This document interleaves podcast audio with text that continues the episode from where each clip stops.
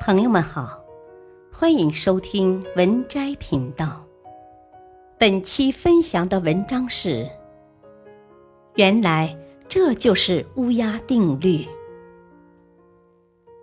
一个人的成熟的标志，就是能时常反省自己，坦然面对自己的缺点和不足，并努力去改变。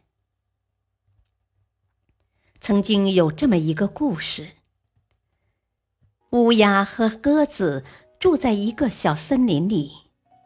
有一天，乌鸦准备离开，就向朋友鸽子告别。鸽子问他：“你为什么要搬走呢？”乌鸦回答道：“其实我也不想搬走，但这里的人对我太不友善了，他们嫌我的叫声太难听，不欢迎我留下来。”我是真的待不下去了。鸽子沉思良久，对乌鸦说了这么一番话：“朋友，你如果不改变自己的声音，那么无论你飞到哪里，都不会有人欢迎的。这就是乌鸦定律。如果不改变自己身上的一些缺点，而是一味的选择逃避，那么问题并不会得到解决，同时还会被更多的问题所困扰。一个人的成熟的标志，就是能时常反省自己，坦然面对自己的缺点和不足，并努力去改变。一，改变情绪。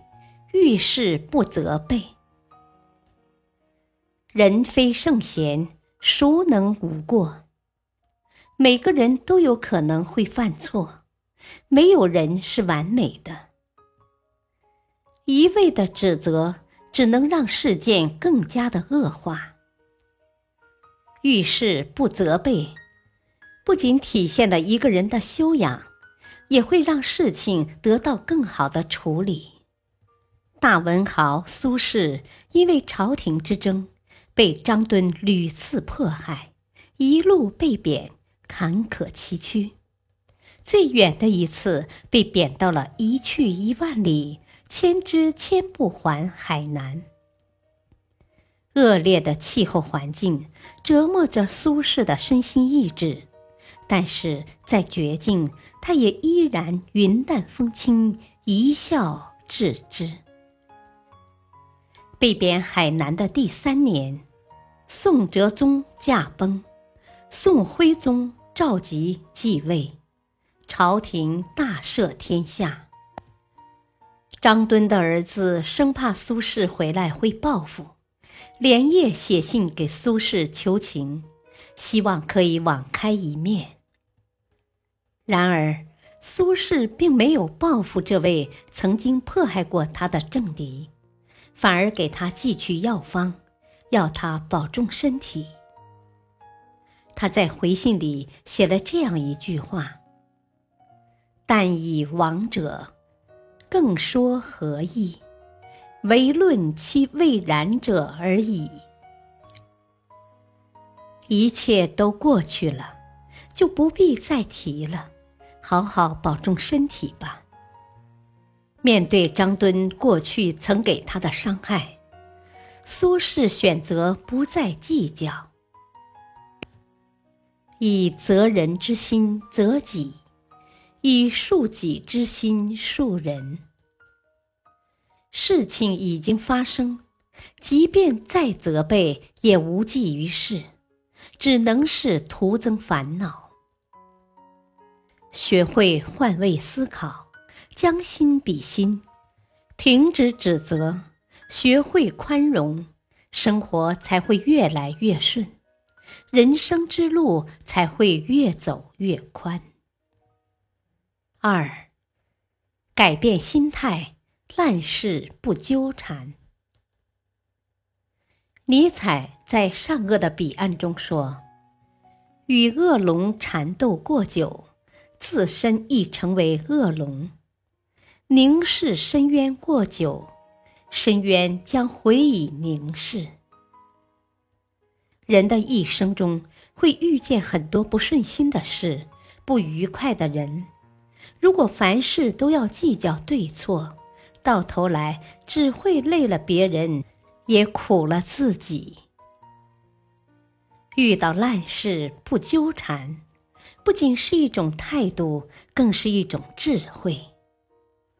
韩信胯下之辱的故事，很多人都知道。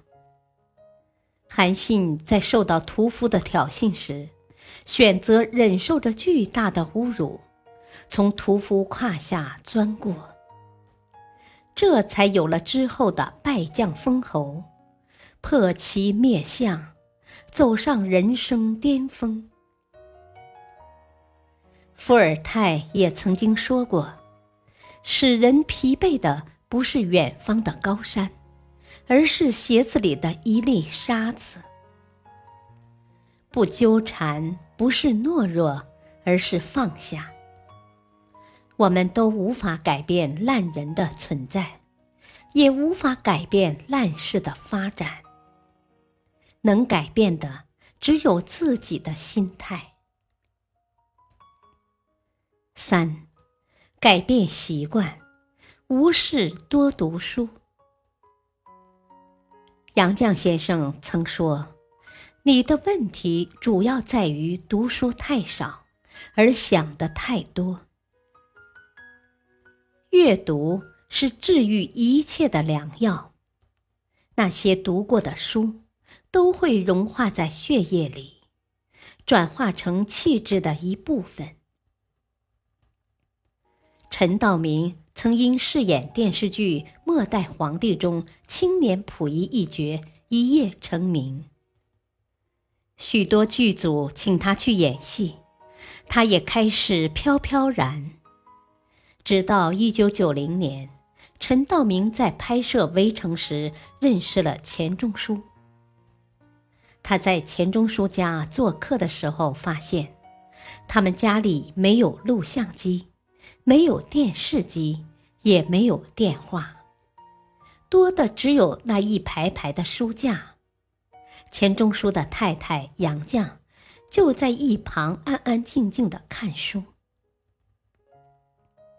这时候，陈道明才意识到，在文化人面前、学问面前，我觉得自己那点名气连屁都不是。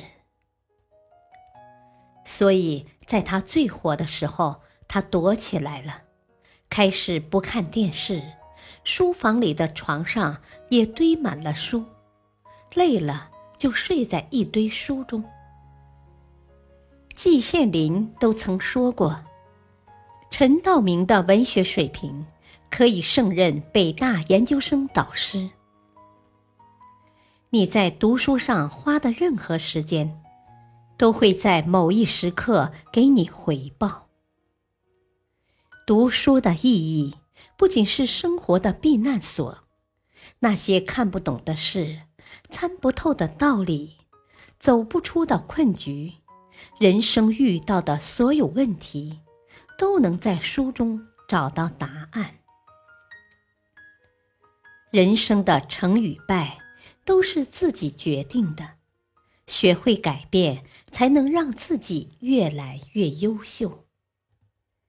遇事不指责，从自己身上找原因；烂事不纠缠，学会解脱自己的心。无事多读书，找到生活最本真的意义。往后余生，严以律己，宽以待人。踏踏实实的努力，人生一定会有灿烂绽放。本篇文章选自微信公众号“每天好书必读”。感谢收听，再会。